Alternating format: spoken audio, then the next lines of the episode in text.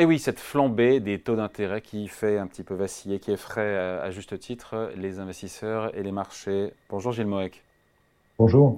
Chef économiste du groupe AXA, ça va? Ouais, très bien.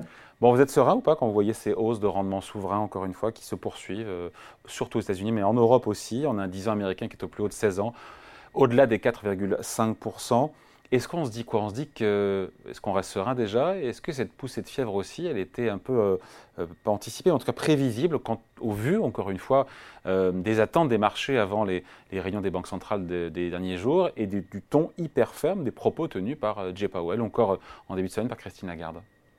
Elle était un peu prévisible, mais ça me fait penser à cette cette idée que les, économistes prévoient toujours de, les chocs beaucoup trop longtemps à l'avance, mais ensuite euh, sous-estime l'ampleur du choc.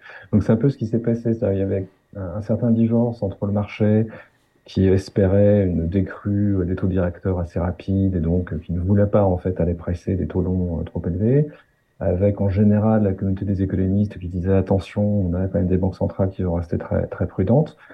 Ben, ça a mis du temps à percoler, mais maintenant que ça percole, c'est plus violent que, ce que j'avais en, tête.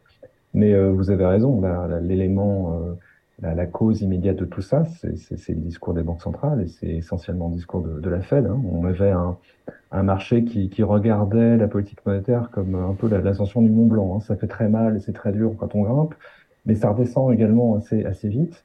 Et puis finalement, on se rend compte que c'est plutôt le GR20. Quoi. On est en Corse, on est à 1500-2000 mètres d'altitude, mais c'est très long.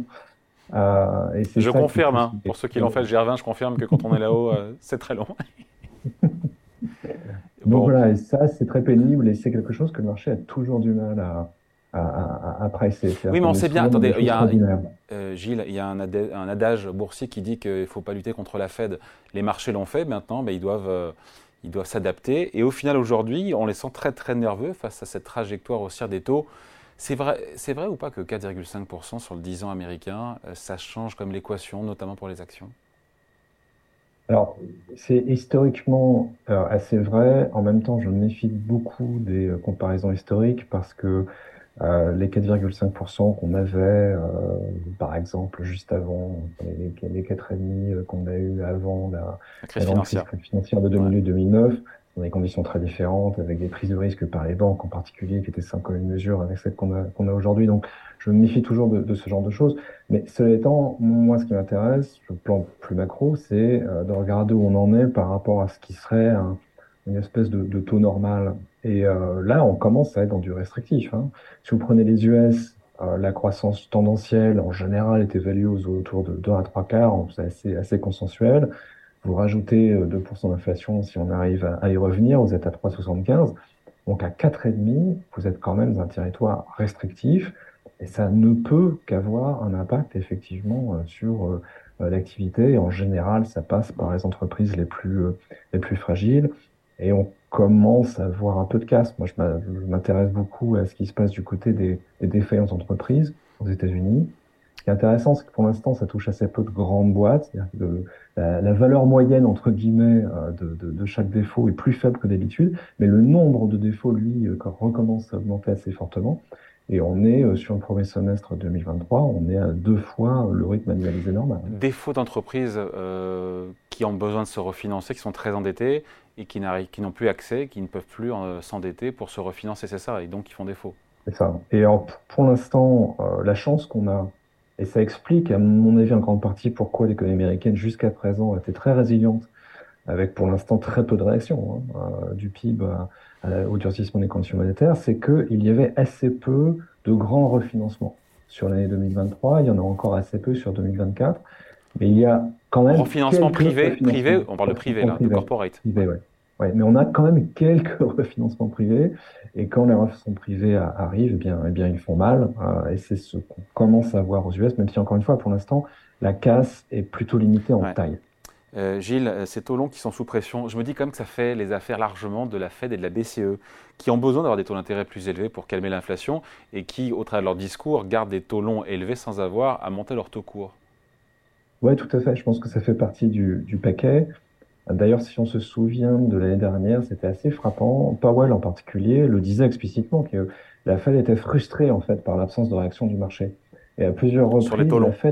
sur les taux longs et sur les taux des crédits aussi, sur la, transmission entre euh, le taux sur les actifs sans risque, hein, le, le, le, bonds fédéral 10 ans, et euh, le taux payé par les entreprises sur leurs propres obligations.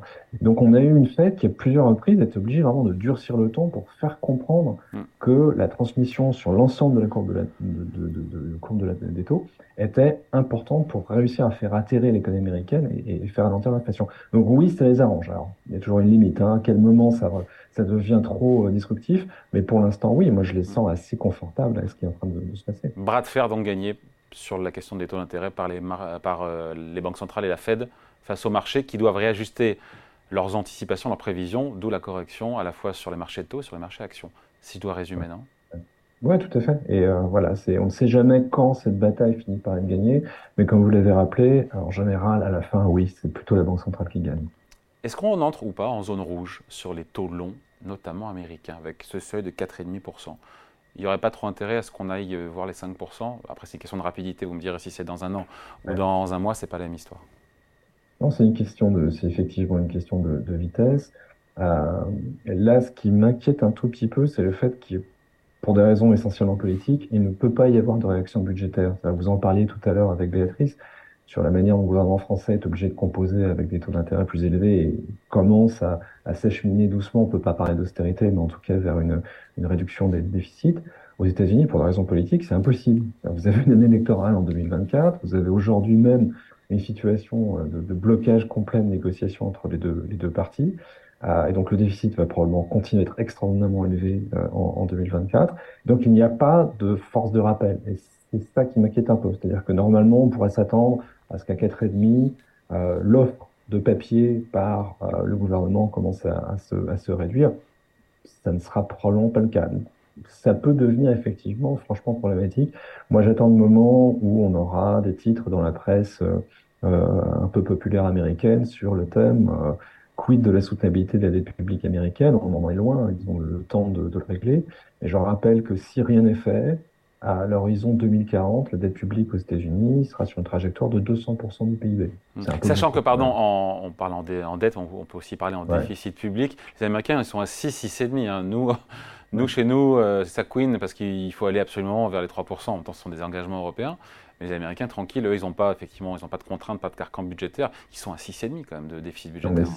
pour moi, c'est un des grands points aveugles de la discussion macroéconomique en ce moment. C'est-à-dire que lorsque vous avez ces débats dans plus finir américains dont on s'est tous lassés, on est tous devenus très blasés à chaque fois qu'on nous parle. Sur voilà, le shutdown. Le le shutdown, etc. On se dit, bon, encore une fois, un petit drama, ça a duré deux semaines. Mais autant, euh, ce qui est incroyablement frustrant, c'est que ces discussions portent sur une partie de dépenses publiques minuscule. On parle de 5% de dépenses publiques, c'est ça dont on parle à chaque fois euh, dans ces bras de fer entre la Maison Blanche et le, et le, Congrès, alors que les grands programmes de dépenses publiques américains, eux, continuent à, à, à, à obérer de plus en plus les capacités fiscales sans discussion. C'est-à-dire qu'il y a autant en, en, Europe, même si on peut juger que c'est compliqué, difficile et politiquement coûteux, mais on réforme régulièrement, par exemple, nos, nos plus grands euh, systèmes de protection sociale. Aux États-Unis, vous prenez Medicare, Medicaid, Social Security. Pour aller vite, ça fait 30 ans que ça n'a pas bougé. Quoi. Et euh, malgré ces risques sur, encore une fois, le, le crédit euh, américain, ça n'empêche pas le dollar de monter. Hein. Malgré ces questions de trajectoire de dette publique qui vont à, à 200% du PIB, c'est quand ça? À quel horizon?